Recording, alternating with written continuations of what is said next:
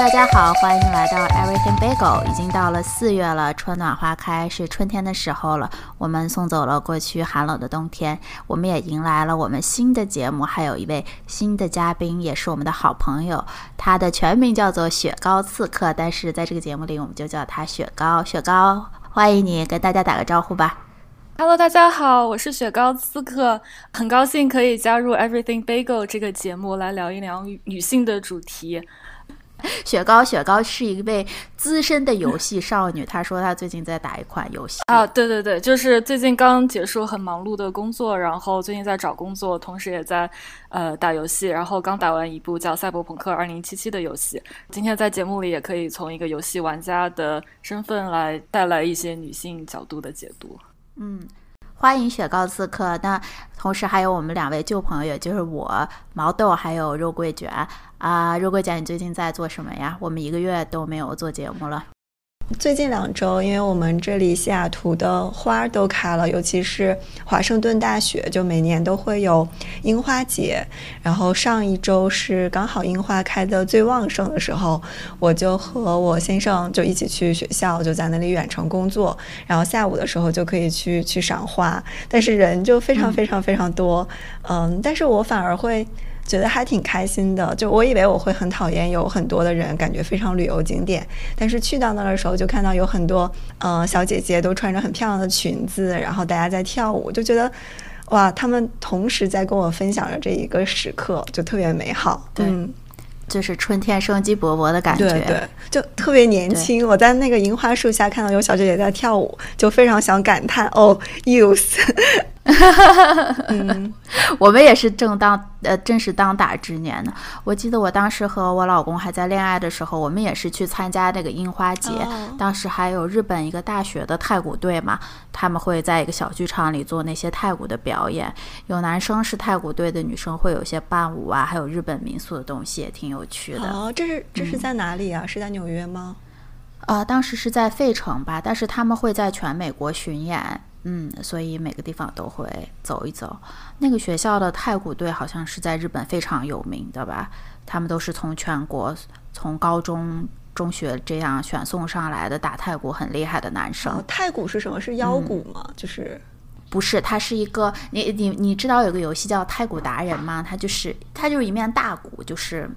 就是他男生会系着头巾，然后有时候会有他们有这种呃什么校园季啊，或者是什么。呃，是这叫什么？呃，这寺庙里面会有一些祭奠活动，他们会会打鼓吧？我也不了解，雪糕知道吗？哦，我也不太了解。但是我之前住的地方就种了很多樱花，然后它每年都有樱花节，四月的时候就是也有太鼓表演什么的。然后我印象特别深，它那个舞台刚好在我的窗户下面，我当时住九层，就可以直接就看到，就是一群穿着和服的人。就先弹古琴，弹完古琴换了一堆人，然后在那儿打打太鼓，就对，就很嗨。你这免费的从阳台的视角，对，从阳台上人群里边了。对，但是今年得到消息说，今年的樱花节取消了，然后大家还挺难过的。但是还是有樱花可以看，所以打算之后就是回纽约的时候可以可以可以去看。是是岛上吗？还是你现在住的？是岛上，岛上果然什么都有。对对，岛上果然什么都有。是岛上。对，岛上就是小世界。对，每每年各种各种节日，各种国家民族的节日都会来这儿巡礼一圈。会的。你们说这些樱花节，我都感觉我我都忘了每年还有这个时候了。自从我就是做这份狗屁工作以来，经常三四月份 我就没有意识到樱花开了，什么又来有打太鼓的人了，所以感觉都是在窗外的生活。我这一个月，我自从回去上班以后，我感觉我整个人都长在了椅子上，每天都加班的节奏，所以生活也是乏善乏善可陈。不过有两位朋友给我们带来新的这个资讯也是很好的啊，所以今天我们言归正传，我们要聊呃女性方面的话题。原因是因为啊，我们觉得这几年女性的话题也是非常有热度，在呃，国内也掀起了大家很热、很有热度的讨论。尤其是上个月啊，日本著名的女性主义作家上野千鹤子老师也接受了他在国内的第一个访问，他的书也在国内非常的出名。我雪糕刺客，呃，还有肉桂卷，我们三个人都平时对上野千鹤子老师的观点啊，还有他的书非常感兴趣。而且上个月是三八妇女节，我们因为太忙没有做妇女节相关的节目，所以我们想用这一期节目主要来聊一聊女性主义的话题。我们的侧重点就是想从影视、文学还有游戏这三个角度来一起聊一下。所以我们想第一个聊一下天才女友。我来介绍一下我的天才女友吧，她是呃意大利作家费兰特出的一系列小说，然后这套小说一共有四本。这个故事主要是围绕着两个女孩子，一个叫莉拉，一个叫莱农，从她们从小一直到。老年六十多岁，这个整个的人生经历，我最开始接触这本书的时候，其实是二零一八年，然后那个时候好像还没有说有一个风起云涌的这些女性主义的思潮，只是可能会有一些零星的讨论。然后当时我看到读到这本书的时候，带给我的一个新的视角是重新去思考，就两个女孩子之间的友谊。在我的成长过程中，大家每次说到。比如说闺蜜啊，或者是或者是姐妹，好像都是有一种贬义的意思在里面。好像大家闺蜜在一起就是会互相勾心斗角，然后会互相呃嫉妒啊等等这些比较负面的情绪。而且我感觉像一些文学作品中，他们描写到男性友谊都会非常的，就是哥们儿啊，或者是呃朋友会一起闯荡江湖，就是。就是这种男性气质很重的这种友情，所以我当时看到这本书的时候就觉得，哦，原来是可以这么样写女性友谊的。就它既包括了就是像女性之间可能会有的一些，嗯，嫉妒呀，或者是彼此之间一些小心思，但它同时又有很多，嗯，就是这两个主人公之间的。比如说互相帮助、互相鼓励，呃，从彼此身上汲取力量的这个过程，所以我我看到的时候，就从这一点上是让我非常感动的，嗯，然后我是真的是从那个时候开始就开始有 Me Too 运动，然后包括在美国还有在中国也也是就逐渐开始兴起，然后一直尤其是这两年吧，就有越来越多的这种书啊，包括上野千鹤子老师，还有一些女性作家来写。就是女性的故事，或者从女性的视角来重述历史，呃，来讲述这个友情啊等等家庭啊生活以及社会的一些现象。所以对我来说，呃，我的天才女友系列是，嗯，我重新认识女性主义的一个开始。啊，我不知道两位是怎么想的。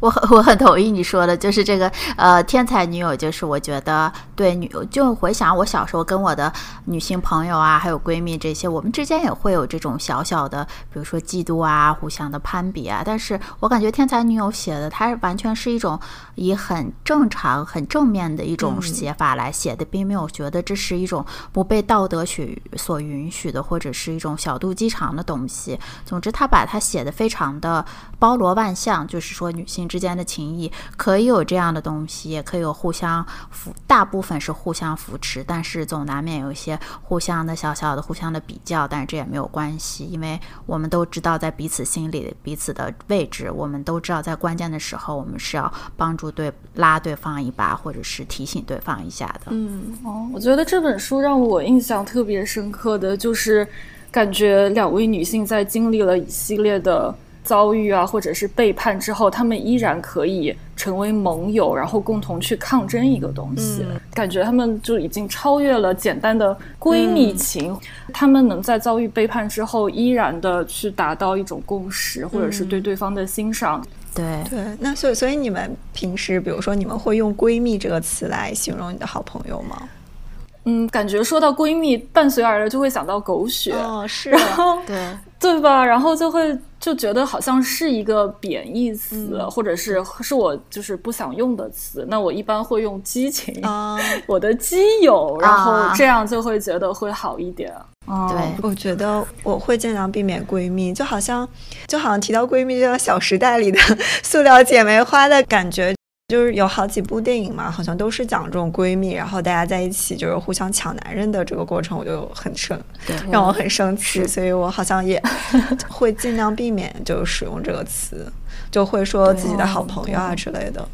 我生活中还是会用的，因为就是这样表达的速度会快一点。比如说，我跟你们说起来我的闺蜜，你们会知道是跟我关系非常好的人。但是就是我同意，就是闺蜜这个词好像是很负面的，因为我想到我第一次听到这个词，好像是看《还珠格格》的时候，就最后一部嘛，啊，好像尔康，因为五阿哥已经离家出走，远离皇宫了，尔康给他写信，就有跟五阿哥说啊，现在紫薇和知画，知画在里面是一个很反面的角色嘛，已经成。成为了闺中密友，就那时候对这个闺中密友印象很深，好像闺蜜是带了一种男性凝视的东西，就是说你你们这些女性就在闺中，你们就在你们该有的地方，你们可以互相雌竞、互相斗争，但是你们不要跑到男性的这个已经占有的这个优势资源的这个世界里面去。分一杯羹这样的，好像所以闺蜜好像是有一种男性凝视的感觉了，是听起来不太好。再加上后面影视啊这些给了她很多负面的，授予了很多负面的意义，所以嗯，的确是是相对贬义的。就比如说我在高中的时候，我不知道你们有没有这么一个阶段，就是会有一段时间会说啊，我自己最好的朋友是男生。对，我觉得是会有，就我不，我可能不会说我最好朋友是男生，但我会说我不喜欢和女孩子玩。对，会有这个，对对对，就是会觉得说，呃，女孩子们在一起叽叽喳喳的，就不是我想要的那种感情，然后就会稍微就是会有一点引以为傲的说，说我不喜欢跟女孩子玩，我比较喜欢和男孩子大大咧咧的这样，就是。但现在想起来，其实感觉也是一种 比较厌女的表达。对，对我也是。后来我反思，就是我高中的时候，就高中时候，我其实不觉得自己是厌女，但是后来我会反省，就会觉得说自己当时其实故意会把自己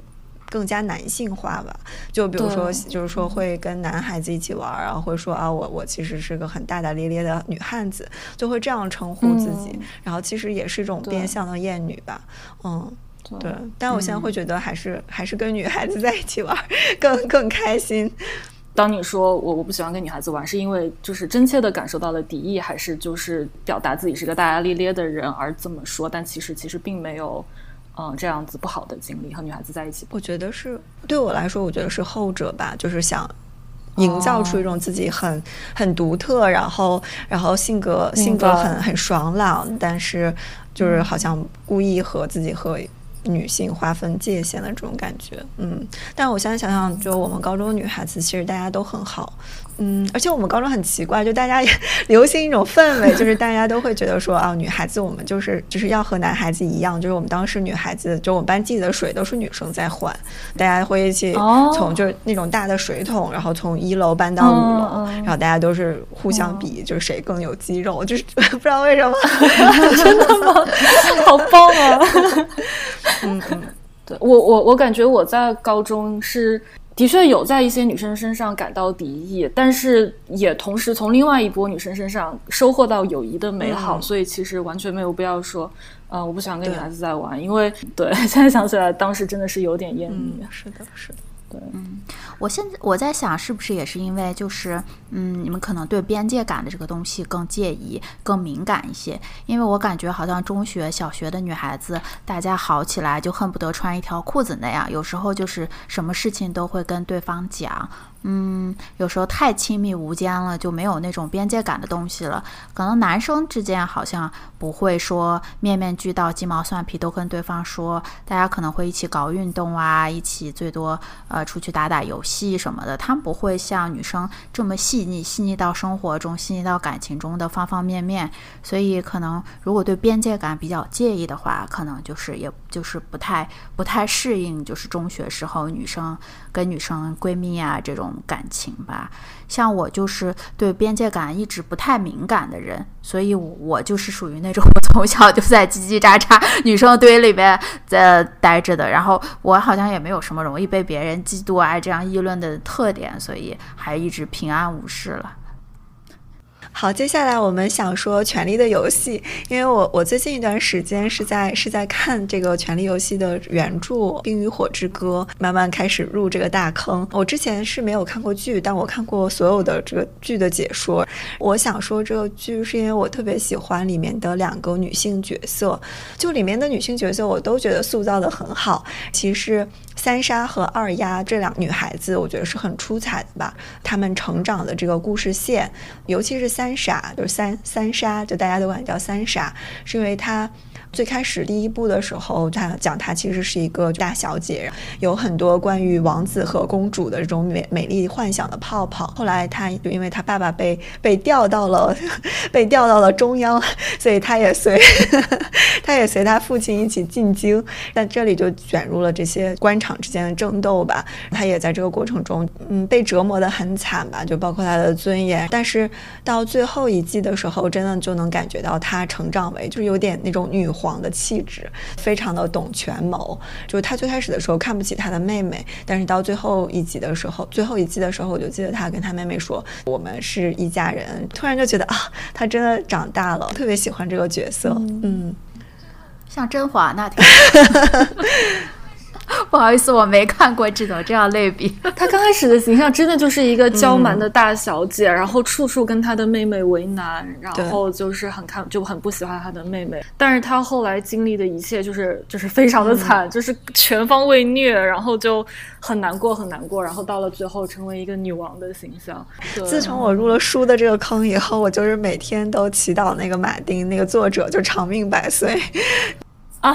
可以把这个坑填完，所以他他还没有写完。我以为《权力游戏》剧剧是最后一季了嘛？剧已经完结了，几年前完结的。然后最近出了一个衍生，哎，是叫衍生剧吗？就它前传吧？是你说的是《龙之家族》是吗？对，龙之家族，他他好像是编剧吧？哦，但是跟他的《冰与火之歌》的那个书本身是，所以大家都觉得他可能就是更不下去了，展开的支线人物太多，然后收不住了，所以他就是不停的去做其他的一些剧啊，或者是其他的一些事情，所以就一直在拖更，谁知道？自己填不上坑，对，但但我真的很想知道，就是在马丁就他原著下面就这些人物的结局，就最后一季最后一季的全游不是就评价不好吗？烂尾，就想让他重拍，所以我其实很想知道这个最后大家的人物命运是怎样的。所以剧也是他编剧，因为前几集季是根据他的书的故事改编的，所以就里面呃是有这么一个大纲，但是他后来不是没写完吗？他只出了五本，所以我不记得是到第几季以后就开始就是是有。编剧自己创作的，所以就啊，就分道扬镳了。一度很对对，然后后面几集的故事没有这个小说作为蓝本，他们有有一点点脱离本身就是马丁写写故事的风格吧。嗯，对，你说就是肉桂卷，你说这个长命百岁的这个事情，我想到另一本书，就是《龙纹身女孩》原著作者，他就是写了，对他就是突然就发生事故了，从楼梯摔下来，他去世了嘛，所以他就没有写完。哦，所以《龙纹身女孩》那个小说的结尾不是作者写的吗？它是一个系列吧，是一个系列，叫什么《千禧三部曲》，还好像就是在世纪初写完的。但是它本来应该，它还有一个，还有一个，还有另一部叫《蜘蛛网的女孩》，也是这个龙纹身女孩的女主。但是最后就是还应该写第三部的时候，他就去世了。所以他的老婆和他的弟弟好像一直在为他的这个遗作、这个归属权打官司，还有他的遗产吧。我记得我好像。看过龙纹身的女孩，还有一个叫玩火的女孩，是吗？哦，对了，对，还有个玩火的女孩，还有蜘蛛网的女孩，那那是他哪部没写的？哎，其实说到这个，我还蛮喜欢，我也喜欢那个女主。我我是我应该看过小说，我也看过那个电影。那个电影里面，我我记得那个女孩就特别帅。就是很很酷的那个，有一他有一个变装的情节，我印象特别深。我没有印象。就是你说龙纹身吗？龙纹身女孩电影里面有一段变装，然后我当时觉得哇，好酷啊！然后对，还有他报复那些坏人，对他后面一点点报复他们，那个印象很深刻。是那个电影拍的还是叙事还叙事的那个结构还是挺奇特的。他先讲完一个主故事，就是那个犯罪故事，到最后又有一个小故事，就是龙纹身这个女主她跟。我忘了他叫什么名字啊，但跟他他好像很喜欢男主这个老大叔，就是零零七演零零七的那个男生。但是他好像就只是单恋。他后来发现这个大叔其实有女朋友的时候，他还蛮伤心的，就走掉了。后面还有一个这样的小尾巴，觉得很有意思。哎，咱们要聊全游，要聊 没事没事没事，我觉得这样 挺好的呀，就是我们可以发散一下。嗯，对，刚才刚才呃，肉桂卷说到全游里面，二丫也很喜欢。那我是非常非常喜欢二丫的，因为她一开始就是一个很勇敢的小姑娘的形象，然后越来越勇敢，越来越坚韧，然后一路就是也是颠沛流离啊，然后过程非常惨，然后但是她就是很就很坚强，然后一路她和。就跟他在一起的那个大叔叫什么？猎狗对，一路我感觉跟猎狗猎狗就是斗智斗勇，然后就是很惹人怜，但是又很勇敢。然后到后面是跟叫什么无名之人吗？嗯，对对，那那一段我其实有一点就是不太了解无无名之人他想要干什么，就是他想让我们的二丫经过怎样的试炼，但是反正二丫最后就是还是通过了他的试炼。我觉得那一段还是非常吸引人。对，我也我也特别喜欢二丫，尤其是呃，就是你刚才说的，他去那个无名之人，好像是一个小岛吧，就是你去那个地方以后，就相当于对方就是，呃，让你修行，就练武。对，二丫在那里，就他好像呃，因为就是眼睛，好像他的眼睛就。就喝了一种药水后就瞎了，然后他每天都都被打，就训练他各种各样的感官。就是你作为一个杀手，你不仅要不仅仅要靠自己的眼睛，然后还要靠你的什么嗅觉、听觉等等。我我印象最深的是。是二丫，就是他已经就相当于训练成了以后出师的时候，就是训练他那个人就说：“呃，恭喜你，你已经成为了无名之人吧？”二丫说：“不是，我是呃，我是阿丫史塔克。”二丫对对对，然后他就，然后他就他就特别帅气的走，就又回到了他们的那个大陆，然后开始为他的家人报仇。整他整个报 仇的那个过程，我都好喜欢。就是他他他自己有一个就是他自己的仇人名单，他。每杀掉一个人，他就会把那个人从他的仇人名单上划下去。然后后来他见到，他又重新见到他的姐姐三傻，然后三傻就说：“啊，你的仇人名单上都有谁？嗯，还有谁？”他说：“嗯，not much. I kill most of them already。”然后觉得太酷了，好帅，就特别特别帅气。对我很喜欢他，而且我觉得里面其他的那些女性角色，呃，像瑟西，还有那个是叫就是玫瑰家族的那个公主。哦，小玫瑰，对他们我也都很喜欢。对啊，我我对你说到小玫瑰，我也是很喜欢。对，还有一个小熊女，哦我记得吗？特别小，特别小，小小熊女不是就现在又演了那个《Last of Us》吗？The The Last of Us 里面，而且而且她在那里面真的很出彩，就是一个小女孩。然后，但是我我记得是那个雪诺和他们一起去找那个小熊女，就请她去搬搬救兵。然后她说：“你能给我们多少人？”她好像说了。六十三个人吧，还是多少人？我我不记得，反正就反正就很少很少的人。然后对方就他就是他就是用一种很坚定的语气说 sixty three，然后雪诺就懵了，说你才给我们六十多个人。他说啊，我们熊道的人一个可以顶十个，就特别帅气，嗯。对，可是为什么还是有零有整的呢？就六六十个不就好了吗？为什么六十三个？三十多一个都很重要，真的是很需要救援。对对，小小兄弟那个时候才多大？看上去只有七八岁的样子，但是就是有那种很就是对，就一人顶十人的那种气势，就就非常非常。对他他的气质真的我还很少就在童星里面见到，所以我觉得他演《Last of Us》还蛮还蛮贴切的，就是那个气质。嗯嗯。下一个是《老爸老妈的浪漫史》，《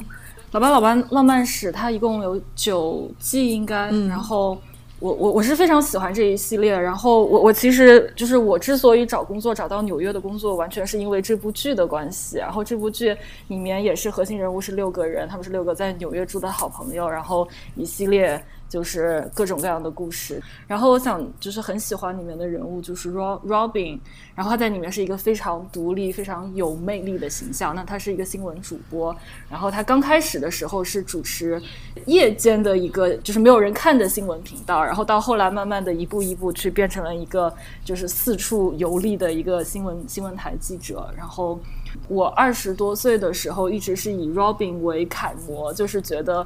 有没有男人无所谓，但一定要有一个很独立的形象，然后并且是一个很有趣的人。Robin 他本人是一个，就是他非常吸引男人，但同时也非常吸引女人，而且他非常有意思，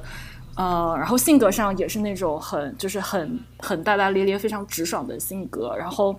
呃，还有就是《老爸老妈浪漫史》里面另外一个主角 Lily，嗯，就是感觉 Lily 一直幻想要跟 Robin 发生点什么。而且 Robin 老家是在温哥华嘛。哦，对，他是个加拿大人。对，我记得当时好像是 Robin 还是谁说，就是说，呃，你如果在温哥华就经历过温哥华的天气，就是就你就是一个非常 tough 的人。然后我，然后我现在就懂了，他是说的什么意思。对对对，当时他有一集是，如果你想，呃，在纽纽约生存下来，你要进行一系列的试炼，然后结果他。在一天之内就经历了所有的失恋，比如说你想打车的时候被人抢了出租车，或者是在路上被人喷口水，就是这种很 就是非常糟糕的遭遇，他在一天之内全部经历了。然后当他经历过了之后，他就觉得 OK，I can make it in US，I can make it in New York。然后当时印象 印象非常深。对啊，而且而且我觉得就是因为你们生活在纽约，肯定看了《巴老妈浪漫史》就非常有代入感。很有代入感，对对。尽管这部剧是在 L A 的棚里拍的，对，所以他拍的像 纽约吗？不在，他的故事就整个场景设置是纽约的设定，但是他本身拍是在 L A 的那个他的棚。好像是是不是你还有韩哥，就你们一起去去去过老白老妈的史浪漫史的那个摄影棚？没有哎，哎，没有去过摄影棚，但是毛豆就是。我们不是有一次去酒吧喝酒，那个酒吧就是《老爸老妈浪漫史》为原型的酒吧，然后一进去就看到他们墙上贴着各种各样的剧照。贝贝，你说的，我觉得好想又回去再看一遍《老爸老妈浪漫史》。我有一段印象特别深，就是 Robin 当时是跟 Barney 交往，然后他们交往了，因为两个人都是非常有魅力。的人，然后但是在两个人交往了一段时间之后，两个人开始对彼此感到都 too comfortable with each other，所以就导致他们就不再跟别人出去玩，不再跟别人 so social，就天天在家里就是在家吃薯片啊或者看电视剧，然后两个人都变得身材就就就走形，就对，就身材完全走形。就是也不修边幅，就形象变得非常差。然后有一次，他们在又一次这样子胡吃海喝之后，他们在橱窗里看到了彼此的样子，猛然意识到说我们。就是怎么让自己变成了这样，你就是放纵成这个样子，然后觉得他们失去了自己，于是他们很果果断的分手。然后当时的那个设定非常的抓马，就是他们在决定分手之后，当天晚上两人又变回了就是魅力四射的样子。然后我当时这一幕非常对我来说非常深，就是感觉在感情里面就还是不要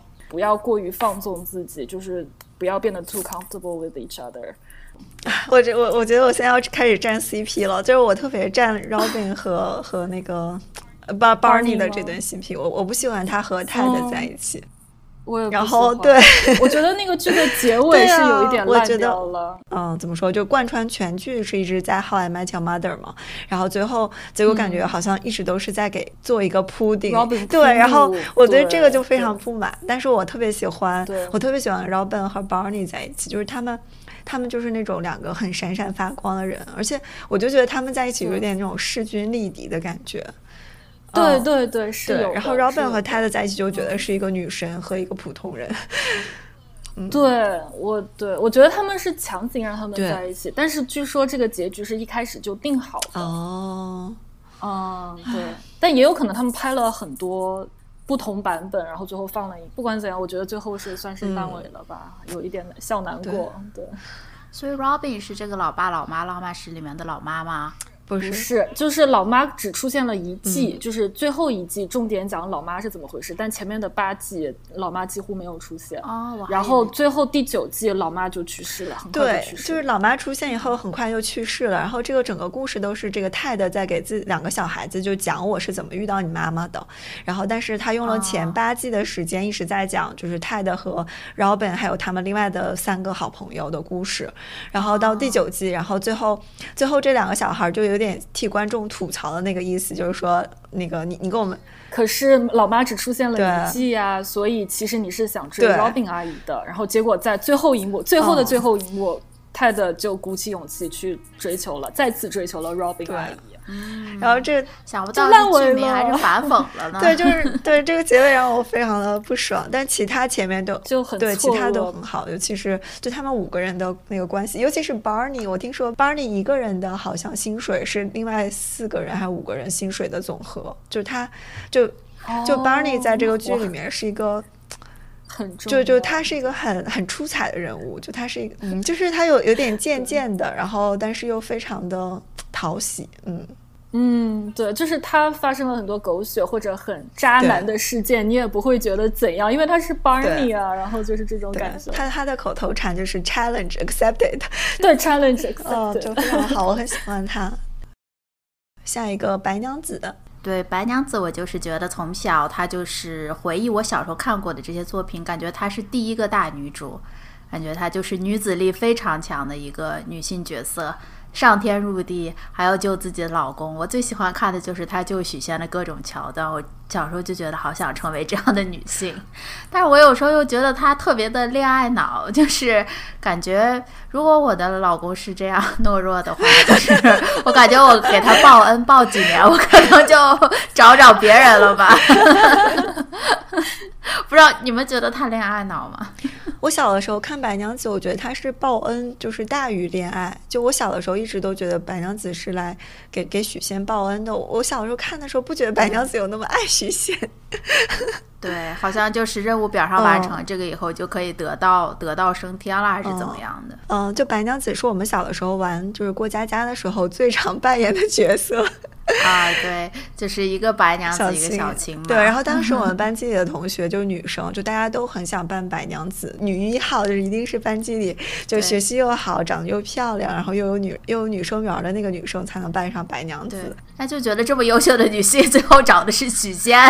对啊，她很无语。她她除了就是嗯报恩的这一层以外，她是喜欢许仙什么呢？是喜觉得许仙特别善良是吗？对，因为当时许仙借了他，呃，他借了许仙一把伞，还是许仙借了他一把伞？啊但是许仙因为就再也见不到他，就患了相思病了，很痴情吧。哦，其实许仙也很恋爱脑啊，许仙我娘子娘子 娘子娘子叫个没完的。我印象最深刻的时候就是许仙和白娘子在雷峰塔前面，是白娘子要被关进那个塔里面了，然后法海就一把手抓起白娘子的手，有一挥，就这样甩出对去，对对吧？名场面呀，一堆和尚分两批，一批抓着许仙，一批抓住白娘子。嗯，你们看过那个呃，就是一个电影版的那个白蛇，你们看过吗？你说徐克的那个吗？还是白蛇原动画片那个？对，张曼玉的那个，对，张曼玉那对版，哎对是叫赵文文卓赵赵文卓演的法海，赵对文卓，哎，那个里面谁？哦哦，那个人叫什么来着？王祖贤，王王祖贤。王祖贤演对的，对对对对白白素贞对贞，对对，然后我觉得那个也很好看，就是那个就是特别的妖娆，我不记得具体的情节了。对，我在 B 站，我感觉有一个从情欲的哦角度去描写，去就是去解读他们三个人之间的感情。我觉得当时有一点很颠覆我对这部片子本来的印象。对对我，我记得那个里面好像有一幕就是小青吧，就是呃张曼玉演的那个角色，然后在水里头和法海一起跳舞，就好像有点像像要勾引他的那个、那个情节。嗯然后但那个对那个剧，我记得我看的时候就是和小的时候看白娘子就故事是一样的，但是。讲的那个内容是完全不同的，然后当时就对，就更情欲对，就对我来说就非常嗯颠覆。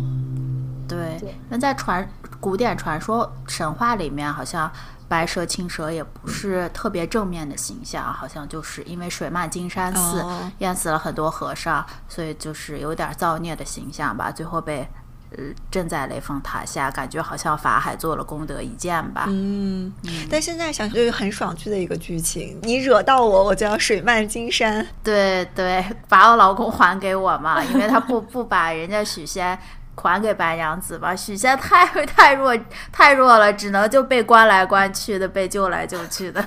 喜欢这个男人就是这么普通且自信。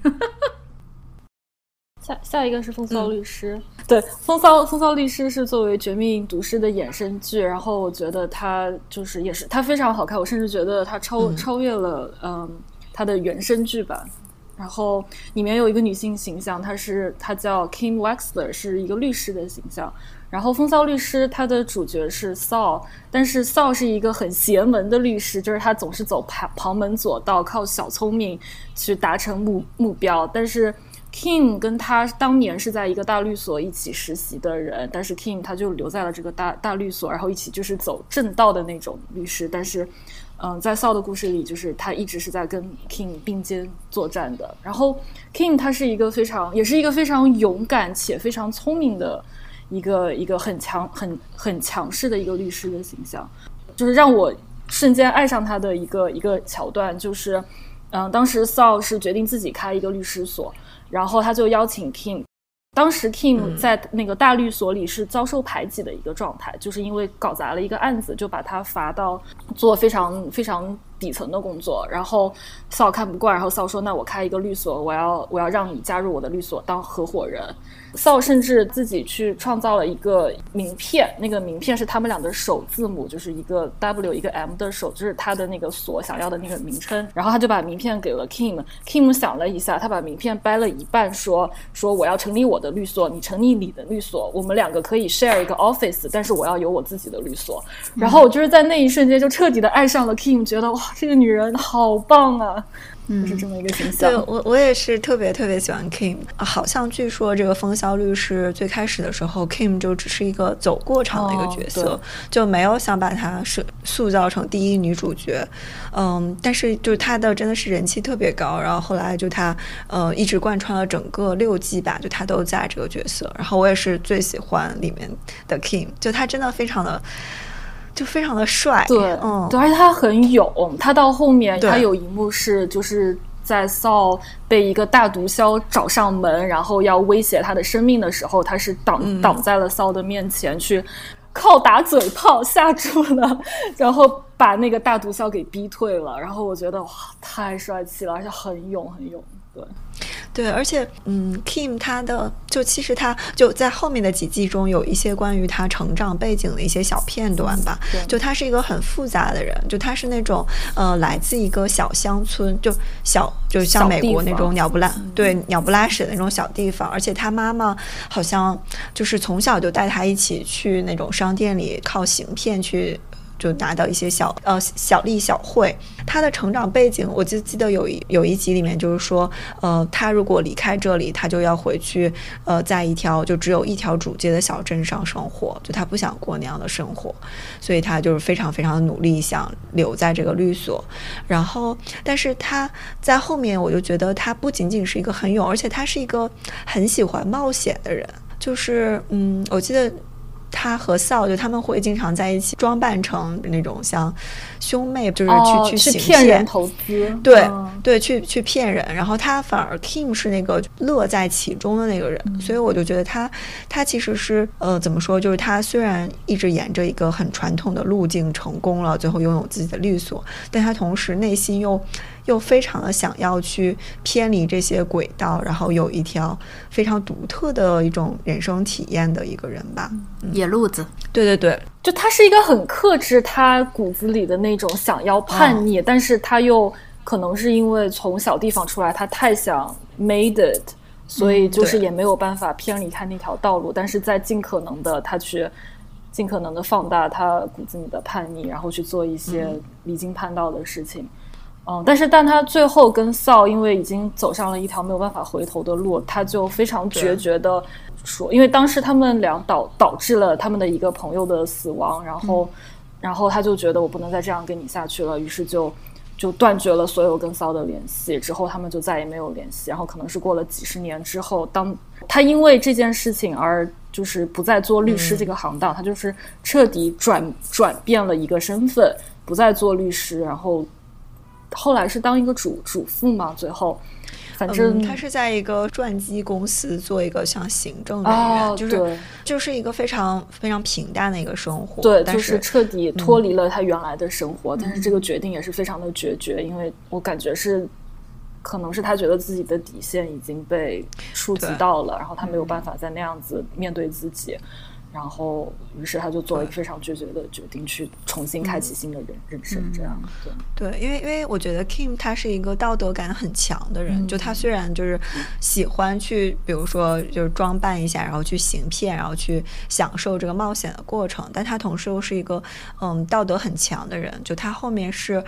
嗯，有我不记得是第几季了，就他辞去了一个非常高薪的律所的工作，然后他自己去做那种就公益律师。对，给那些没有办法付律师费的人去去免费打官司。就他说这是我自己真正想做的事情，所以对他就是一个啊，他就是你你怎么说，就有很多层你可以去想他，就是能力非常强，有一些是作为手段，有一些是作为目的的东西，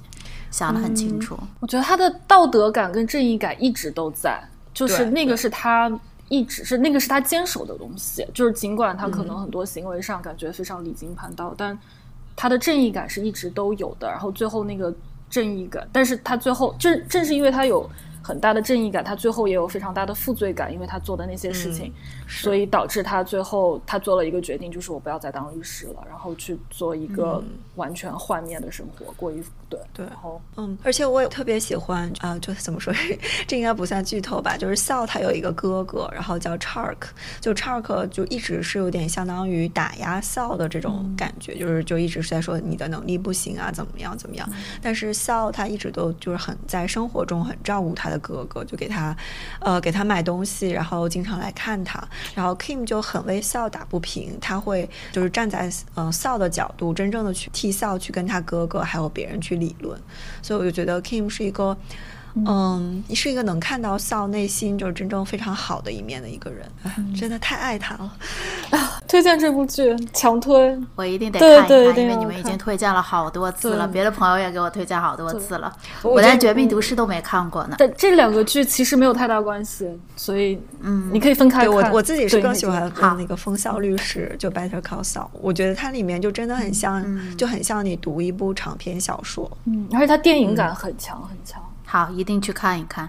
好，那再下一个，我想给大家推荐一部综艺吧，是《花样姐姐》。为什么想推荐这个这部综艺？是因为我特别喜欢里面的林志玲，嗯，尤其是她在第一部当中，嗯，那这个综艺讲的是一群姐姐，然后还有两个男生，去最开始的时候是去欧洲旅行。我真的非常非常喜欢里面的林志玲，是因为她和我平时在比如说其他的电影啊，或者是采访当中看到的她不一样，不是那种嗯很柔弱、很娇滴滴的那。那种台湾女生的形象，反而就她在整个综艺里面就玩的特别的开心，就经常和里面的其他的嘉宾就打打闹闹，而且她说话也可以很大声，然后也可以就怎么说很闹腾吧。然后我有一个印象很深刻的一个片段是，他们有一次就早上要去挤一个火车，然后去一个旅游景点儿，当时就大家都说啊，可能有点进不去了吧。志玲就志玲姐姐就说啊，可以进去的，我我我有经验，就把大家往里推推推。推推推，然后那个门就合上了。觉得说他就是一个很就是很可爱的一个人，就他没有很大的明星架子，他有很多普通人的生活经验吧，就可以去去挤地铁啊。还有一个我很喜欢的片段是，当时就他们那个团队里面有一个嘉宾宋茜，她过生日，大家说要给她一个开一个生日 party，志玲姐姐就和另外一个马天宇吧，应该是，然后去去订蛋糕。当时就有两个蛋糕，呃，然后他们就在那马天宇就在选，说我们是要 A 还是要 B，。然后志玲姐姐说：“哦，我们可以两个都要，呃，我们我们就两个都要吧。”然后你就会突然觉得她就是一个很很可爱、很可爱的一个人。我我我印象特别深的，好像还是周桂姐你跟我说的。我后来就是又看了好几遍那个镜头，就是他们在一起吃饭，然后一群人在聊天，然后然后志玲姐姐就在那儿啃一个鸡腿，然后她在啃鸡腿说：“我要把这个鸡腿啃掉。”然后没有人理他，就在默默的啃啃鸡腿，然后真的就拍到了他啃完了鸡腿的那个那个那个样子，然后就觉得。哇，好可爱！就是有一种反差，跟他以前的屏幕形象有一些反差，还是很真实。然后我记得还有一个，他他们在一起玩一个猜词的游戏，导演组给他们词，然后他们需要就一个人去站在前面，然后其他人做动作。然后有一个好像是类似于叠罗汉吧，我不记得是谁站在志玲姐姐旁边，然后志玲姐姐就一踢就把那个人踢倒了，然后他然后志玲姐姐就爬到那个人身上去，很可爱。看完这个综艺以后，就对志玲姐姐有非常大的改观。嗯，而且另外一点就是，她在整个综艺里面就特别温柔。比如说，她一直和是和王琳嘛，和雪姨住在一个房间，然后雪姨也是，就说志玲姐姐就是非常温柔。她最开始有点担心，就两个人住在一个房间会有各种各样的小的摩擦，但后来发现志玲姐姐是一个非常照顾别人的人。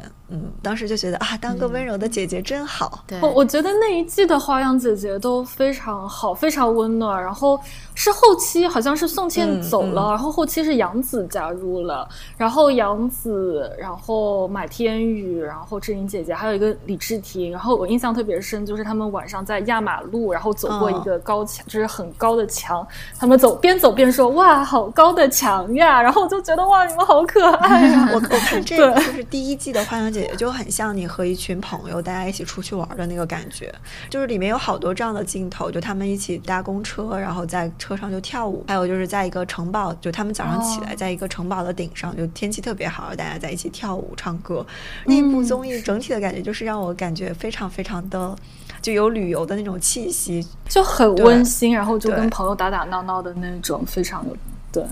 我也是，我很喜欢。是，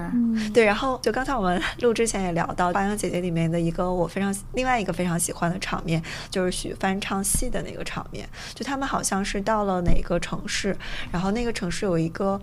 像一个剧场，就你可以站在一个房间的正中间，然后在那里唱歌的话，就是所有人呃就可以听到你的声音。然后许帆就在那里唱了一首中国的，我不记得是是哪一首戏曲了，就非常非常非常的好听。当时就一下觉得、啊，原来会唱戏这么好。嗯而且很迷人，就很有魅力。对我，都不知道许帆还会唱戏呢。对吧？对我我也不知道。但我最近看了，了他那个哦《不见不散》，我又重温了一下。我说哇，年轻时候他好美啊！甲方乙方也是他演的，对吧？对，冯小刚那些戏都是他演的，还有《唐山大地震》。嗯，好，那接下来我再来说一下我非常喜欢的一类作品吧，是我小的时候非常喜欢读的关于女孩子的文学。文学读物，比如说像《海蒂》《秘密花园》，还有《大草原上的小房子》。嗯，我小的时候，我们那会儿那里的新华书店也没有什么书，但是当时有一套世界儿童文学名著，然后我记得是我十岁的生日的时候，我爸爸给我买了其中的两本，就是《秘密花园》和《海蒂》，然后还在上面提了那个名字。这两本书我就是反反复复的看了非常非常多遍，我特别喜欢里面里面的这个女生的角色，呃，比如说《秘密花园》里面。他有一个小女孩，她就是被寄养在了舅舅家，然后他就在一个大城堡里去去探险。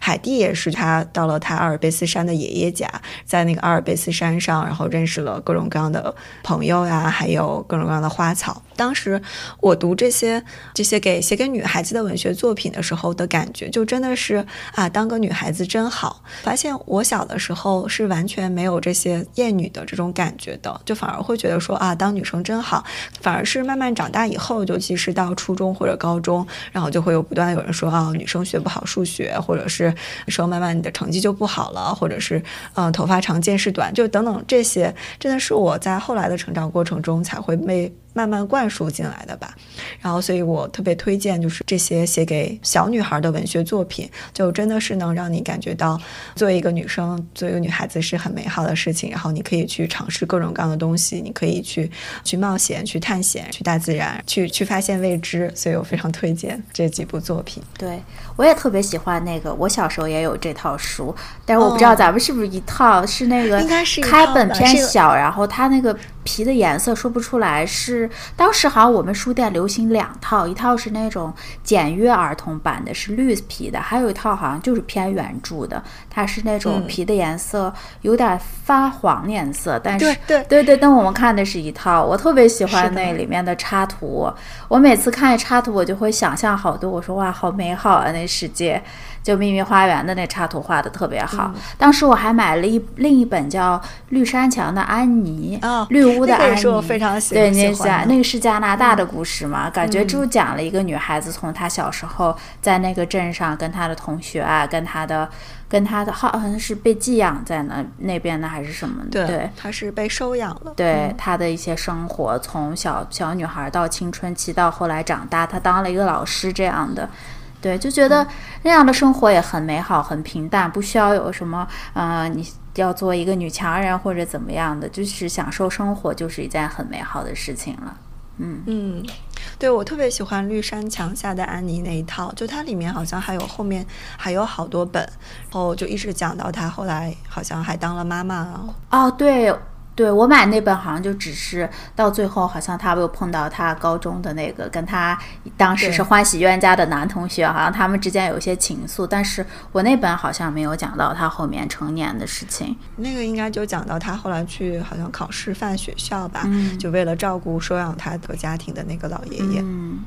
哎，我还想到一个小时候看的书，也是那会儿流行的，它叫《小公主》，好像是一个英国的儿童女作家写的。对她后来还拍成电影，她就是讲一个，应该是应该还是在殖民时期吧，反正那时候印度还是英国的殖民地，可能是一战、二战之前。然后那个女女孩子就是家里面特别富有，她在英国的一个寄宿学校嘛，她是类似小学生的年纪，她本来就是属于众星捧月的，在那个学校里面的女学生里面是最、哦最耀眼的。后来他爸爸因为在印度做生意就出事了，所以他那校长就非常反面的人物，势利眼嘛。一看他爸出事了以后没有钱交交交交钱再供养这个富家小姐生活了，就把这个女小女孩赶到了就是学校打扫卫生啊，这样赶到了那个以前从锦衣玉食的那个豪华的宿舍搬到了楼顶上的阁楼里面，每天还要打扫卫生什么的吧。后我印象最深的就是后来，其实他爸爸爸没有死的，他爸爸还找了一个印度的印度的人会飞檐走壁的一个人过来帮助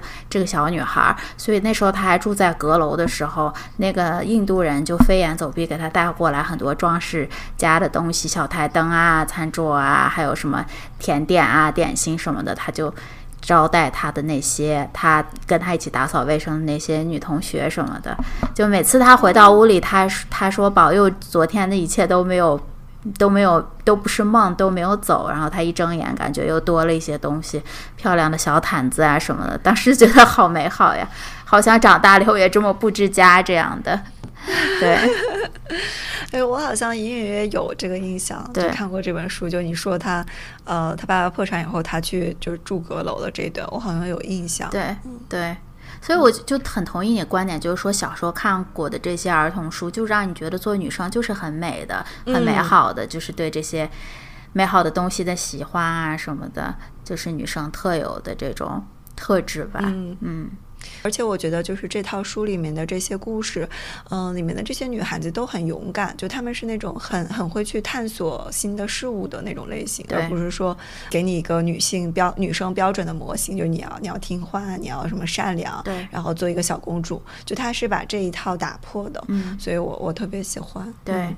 嗯对，就尤其像像海蒂吧，我记得最开始去他爷爷那里，就是完全的释放天性，在那个大草原上每天光着脚跑。他后来好像还去了，那个是德国吧，是吧？他好像还哦去了，因为当时他那个草原上来了一个富家小姐嘛，你有记得吗？他后来又跟着那个富家小姐去城市里面生活了一段时间，但是他好像还挺不适应的。对，富家小姐叫克拉拉，就她当时是在法兰克福，她就是想找一个女伴儿，就把海蒂接走了。然后海蒂就是在法兰克福大城市就特别不适应，嗯。所以后来她又跟着她这个好朋友克拉拉还有海蒂两个人就一起回到了就大草原上。嗯。而且克拉拉就是她本身是一个就体弱多病的一个女孩子，然后但是她在大草原上就在那个山里头就每天什么喝牛奶啊，后来她就能居然能站起来，能站起来了，对她一开对。始坐着对对轮椅的形象，对对对对对对，他后来就变得很很健康，然后很强壮。那这个就说完了，那下一个下一个是游戏环节，是对，吧？嗯那关于游戏方面的女性呃角色，我第一个想分享的是《古墓丽影》系列里面的劳拉。呃，《古墓丽影》游戏最早是一九九六年，然后由一家英国公司发行的第一代，是当时第一部以女性主角打造的一部游戏。然后我自己玩的是二零一三年到二零一八年发行的新版的三部曲，从序列上排应该是第九到九十十一部这三部。然后他当时新版的这个故事结构、人物形象完全区别于老版，然后讲述的是少女劳拉追寻父亲的足迹，一路去冒险探寻各地的遗迹，跟伙伴一起最终成长的故事。刚才说他探寻各地的遗迹，但实际上他是一路拆迁，一路拆拆拆，然后 的故事。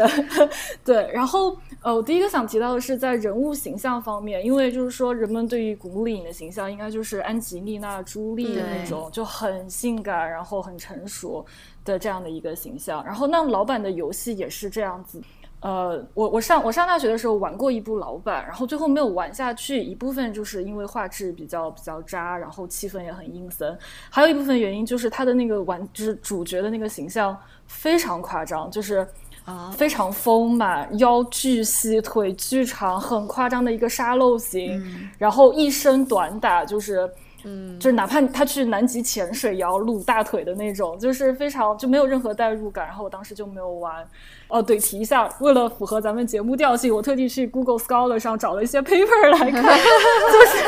太认真了，就是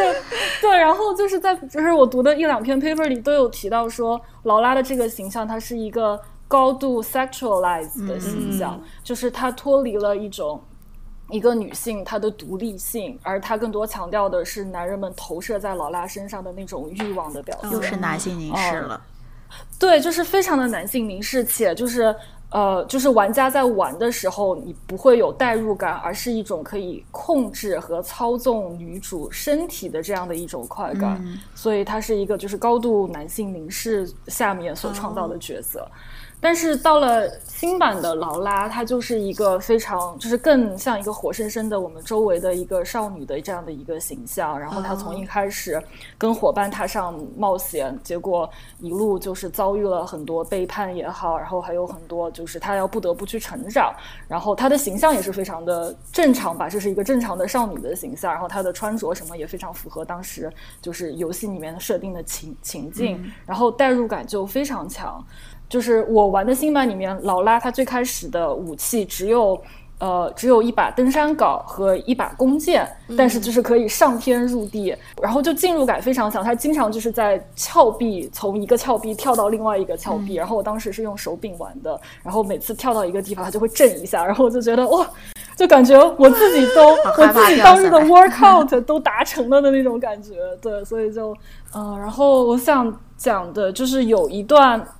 非常，就他的高光时刻是他，呃，就是他要抛开他的伙伴，独自去一个非常高的信号塔上去。去去找搜救的队伍，然后他就是整个游戏过程中，你要操纵劳拉去一直爬爬爬爬到非常非常高的地方，然后站在一个非常高的地方去俯视整整片大陆，然后那个地方我就觉得就很豪迈，然后就觉得哇好勇，然后最后他是可以从那个高塔上就跳下来的那种，登顶了，就是对，就是就是有一种傲视全世界的那种感觉，然后就非常非常喜欢，嗯。啊，然后我想说一下他的，就是他依然存在的男性叙事的一个一个一个一个一个问题，就是我觉得像这样的动作游戏其实是很难规避这一点的，就是他因为他依然崇尚的是那种就是打打杀杀好的那种，他依然是崇尚力量，因为你要干掉很多敌人，就你必须要有力量这些。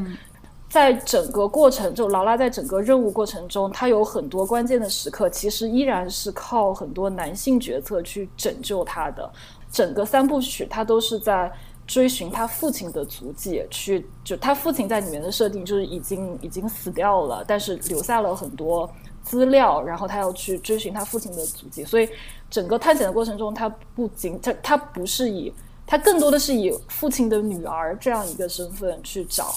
去找那些事情，去踏上冒险，然后在关键的时刻，他父亲的好友为他牺牲，他自己的好友为他牺牲，就依然是逃脱不了王子救公主啊，就是这种这种这种这样的一个叙事。然后包括他父亲的好友也是教在临死之前教了他很多生生存的技能啊这些。所以，但是我感觉这样的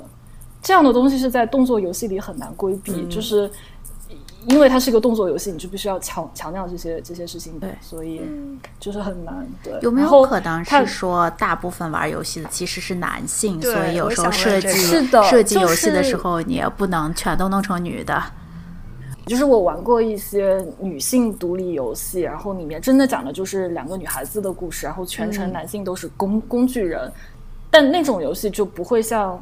就是古墓丽影这样探险类、动作类的游戏，但是我觉得只要是探险类、动作类的游戏，你就是没有办法规避男性视角在这个里面，因为你感受到的刺激啊、肾上腺素的飙升啊，其实全是男性玩家所渴望的东西。对，嗯男性向其实还是虽然是一个女性角色，是这样。对，但是但是像古墓丽影，就是它重新呃重置以后的原因，是因为有更多的女性玩家加入了吗？是因为它想吸引女性玩家吗？我觉得是有这样的考量的，因为它前面几部，呃，其实卖的特别差，然后他到前面几部，他有一度，他游戏形象一度是跟安吉丽娜·朱莉那样的形象是高度重合的，然后，但是他卖的非常差，然后后来他是公司被卖给了其他的公司，然后他们就是重新做了一版，就是这样的形象，然后我觉得是其实就获得了很大的好评，然后市场他们也。也也就是也夺回来了，所以怎么讲 就是很难，就还是我刚才说，就是很难规避，就是你不可能做一款完全真正女性视角下的动作游戏。我感觉这本来就是一个很矛盾的事情。嗯，然后然后我想提一下里面的反派，我觉得很有意思，就是它的三部里面的反派基本上都是女性的大 boss，然后这个女性的大 boss，他们有个共同的主题就是追求永生，抗拒死亡。然后我就想到《哈利波特》里面伏地魔也是这样的，就是我觉得在追求永生、抗拒死亡这一点，男女真的是很一致。就是你像《哈利波特》里面，我把我的魂就分成七个魂器，但我要我要永永生啊！对，感觉在影视作品里，女性大大 boss 这样这样的一个一个一个一个角色也是很很很少出现。但是《古墓丽影》里面的三部，起码前两部都是女性女性大 boss。嗯，对，这个这个很有意思。对，是不是就你一旦登上了权力的顶峰，然后就不在乎男女，都是想一直一直拥有这个权利，一直拥有这个权利。很有意思的是，就是它里面都说，刚开始呃想拥有这样的权利是想改变世界，但是一旦真正拥有了这个权利，就不想改变世界了，我要永生，我要控制世界。哦，就这样，就是即使他的主角是女，就是 boss 是女性，她也是这么想的。嗯，对，因为她已经登峰了，她要维持她那个就是随时容易被人挑战、被人拉下来的那个地位嘛。然后这个是好，我古墓丽影就讲到这里。然后下一部我想讲的游戏是《刺客信条：奥德赛》系列。呃，《刺客信条》《刺客信条》游戏系列也是发行了十几部，《奥德赛》是几年前发行的一部游戏，然后它主要是发生在古希腊。然后肉桂姐，我知道你最近在读《奥德赛》，我觉得你可能会有点共鸣，因为它的故事背景就是公元前五世纪斯巴达和雅典之间的伯罗奔尼撒战争时期，然后是斯巴达三百勇士温泉关战役后的几十年，当时斯巴达的国王。列奥迪拿一世是主角的外祖父，然后这个主角你可以选男生，可以选女生。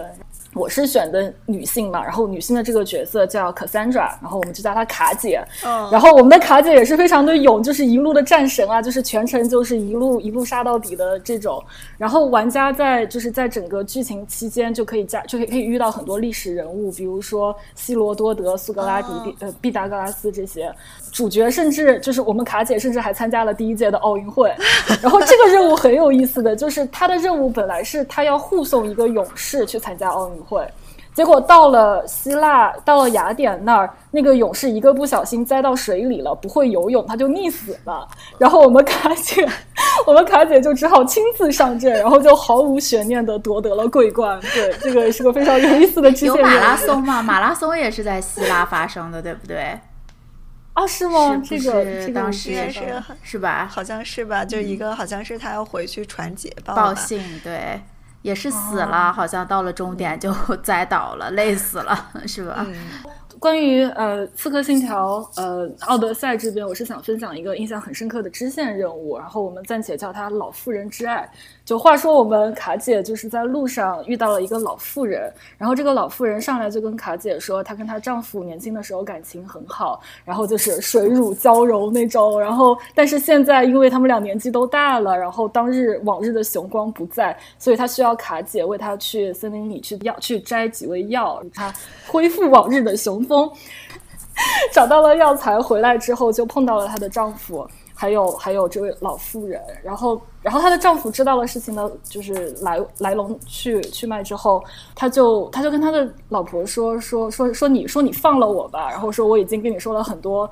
很多次了，就是我已经满足不了你的欲望了，然后说我已经太老了，没有办法满足你的欲望，然后老妇人就一直鼓励他说不啊，说我一定要让你回到年轻时候的状态。然后这个时候，因为呃，操纵卡姐是有对话框的嘛，就可以有对话的选项。然后这个时候，我选了一个选项，就是卡姐说：“放开那个人，我来，我上，我可以，我可以帮助你。”然后，然后我，然后我当时想的，真的就是，就是要 girls help girls 嘛，就是说 虽然你年纪大了，但我依然希望你的性生活很和谐啊，然后那个对，所以所以我就毅然毅然决然的就是担起了重任，然后这个时候有一个过场动画就是。呃，老妇人和和我们卡姐就进屋了，然后她的老公就就坐在就坐在屋子外面，然后弹琴唱歌，跟村里的人聊天。然后一天过去了，早上的时候，我们卡姐就容光焕发的出来，然后她的丈夫见到卡姐问的第一句话是 “So did she have fun？”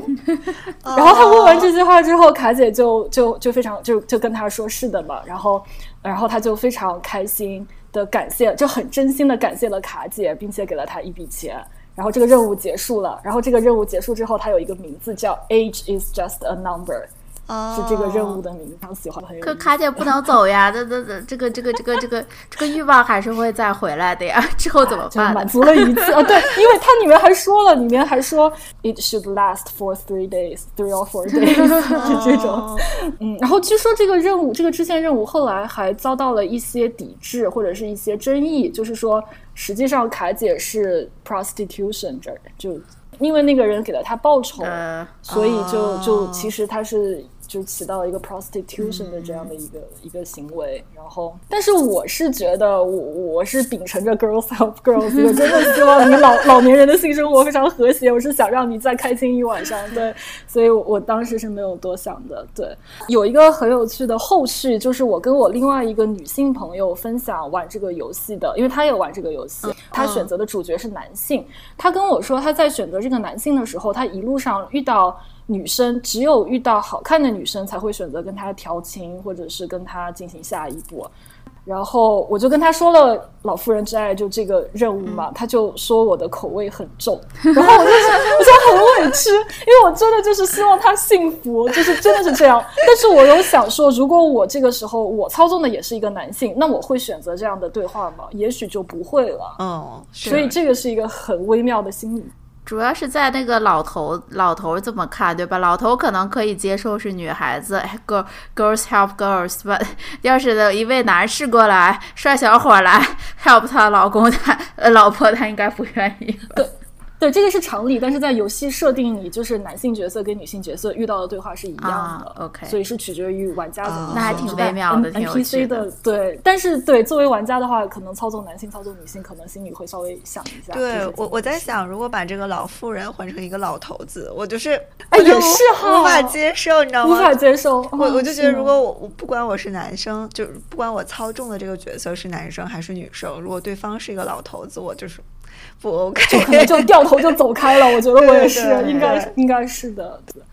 然后关于玩游戏这儿，我最后还想提一点的，就是我经常逛的一个豆瓣小组叫“女性玩家联合会”小组。然后我每次玩完游戏都会在上面找找一些相关的讨论啊，或者是帖子，里面都是女性的组员，然后大家发言就非常非常友好。那不管是新手小白啊，或者是老手，就是。分享游戏攻略啊，就大家都很 encouraging。然后这个小组有一个很有意思的，就是它有一个标签叫做提出批评，嗯，就那个标签下面就是对一些游戏里的厌女现象提出批评。那不管是很就其中不乏一些大厂出的游戏，就很有名的游戏，它。就是就感觉说你在享受游戏的同时，会提供一个另外的角度，让你去解读这个游戏，去想一下里面的厌女现象为什么会是这个样子。嗯啊，然后我就很喜欢，就非常非常启发。然后那个小组里也会时常看到一些很可爱的帖子，比如说有一天我看到有一个女生发帖子问说。呃，说他看上了一个手柄，游戏的手柄，那个游戏的手柄是粉红色的，他很喜欢那个粉红色的手柄，但是粉红色的手柄比普通其他颜色的手柄要贵个三十块钱，这种，他就说我要不要为这样的粉红税买单？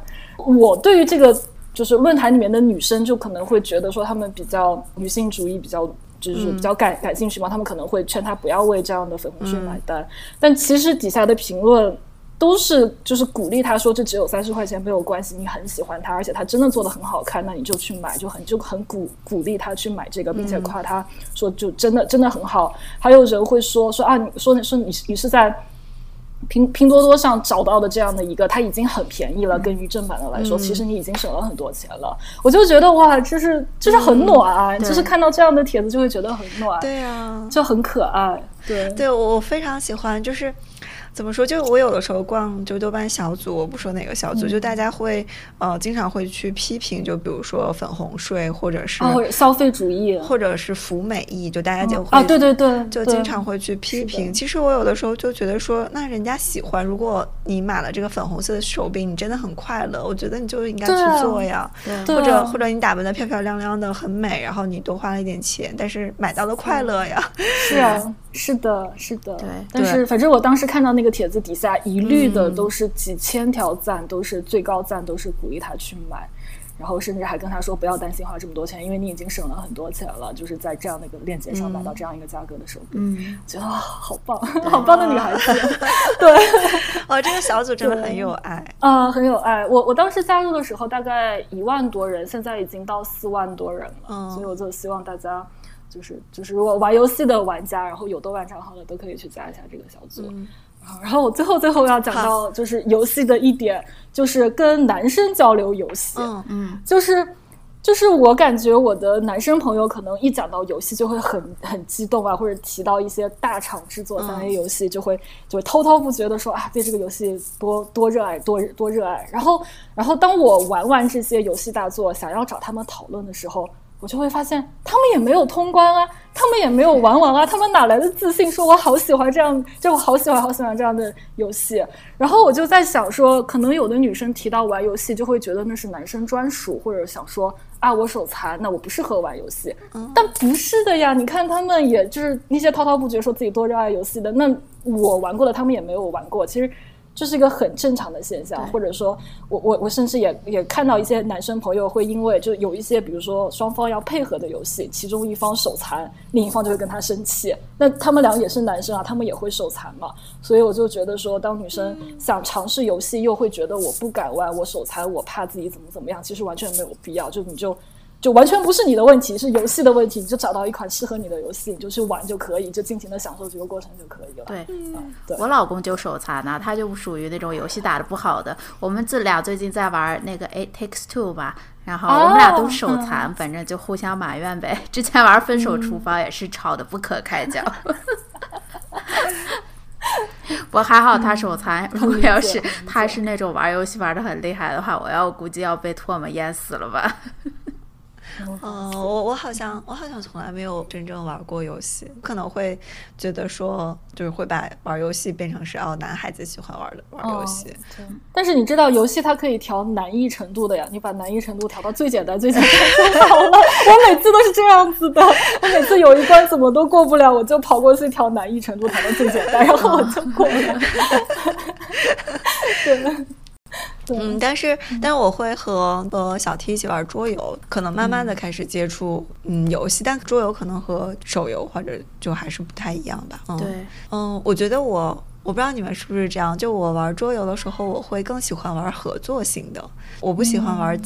我不喜欢玩竞竞技型的啊。合作型、竞技型，你说的，比如举个例子呗，就竞技型，就比如说就你选一个角色，然后每个角色你可以组自己的功能，就比如说我是有什么灵药啊、恢复的，或者我进攻能力很强，或者我躲闪能力很强，然后彼此就互相攻击，然后类似三国杀那种是吧？嗯，算三三国杀吗？就他会比如说我们投。投投骰子，然后说你可以攻击对方呃五个点或者怎么样，然后但是也取决于你抽到什么牌嘛。但是就这种游戏我就不喜欢玩，我就不喜欢玩互相要彼此攻击的。我会喜欢玩呃就大家一起做一个任务的这种。嗯，我我朋友玩阿瓦隆玩的比较多，嗯，没有玩过阿瓦隆。呃，我我我看过别人玩，但我自己没玩过。我我也是，我我加入过一次，感觉那个就是很像组组队玩，然后就它有一点点像狼人杀，但是像狼人杀的话，你可能你刚开始被投出去了，你就不能再玩了。但是就是阿瓦隆是所有人一起，每次都是这么多人一起在玩，然后那个是我比较比较喜欢的一个游戏形式。对我玩过那个卡卡颂，它是那种嗯，就是它我之前。买回来的时候是和老宋我们两个人玩，然后后来朋友我们教会了朋友以后，我们是四个人玩，两个人玩的那种感觉和四个人的玩又完全不一样。它其实就是每个人他抽中卡片以后就分土地，看谁到时候最后到最后就你要算你分的河流分的土地，有一个积分的制度，所以有合作也有互相竞争，我觉得还挺有意思的。嗯。我感觉我在我朋友那儿，我个人比较喜欢玩稍微抽象一点，就是要动脑，就是动联想力，就是 Dixit 跟 Code Name 这两个是我玩的最多的。然后那个我是很喜欢的，我感觉就是像你说的那种要要策略，然后进攻要算的那些东西，我就我就不擅长玩，因为我就是总是记不住规则。对，哦，我也是，就是他们就规则会很多嘛，有些就很就很难记。好，那今天我们就聊这么多，感觉时间都有点不够用，因为我们想聊的话题太多太多了。我们分了这么多板块，但是还有很多没有涉及到，比如说我们三个都很感兴趣的上野千鹤子老师他的观点、他的书，我们准备再好好准备一下，以后跟大家分享。那也欢迎大家有任何感兴趣的，或者是对我们聊到的点还有一些补充的，可以在留言区给我们留言。女性话题永远也没有结束的时候，我们会一直把这个。系列做下去的，但是下一期呢，我们就打算来骂一骂工作，骂一骂老板，骂一骂这些坑爹的猎头，然后下一期就有一些负能量吧，所 以请大家敬请期待，因为我也十分想用一个我已经看上了很久的一个骂工作的音乐，所以下一下一集就要强行输出了。好的，那我们下一集再见，祝大家生活美好，工作顺利，学习顺利。拜拜。给自己看烟火，陪着自己去兜风。想软弱，说分手，自己旅行，自己梦。喝一罐冰啤酒，灌溉周围的酒窝，让笑容回到双颊的粉红。是谁说女孩没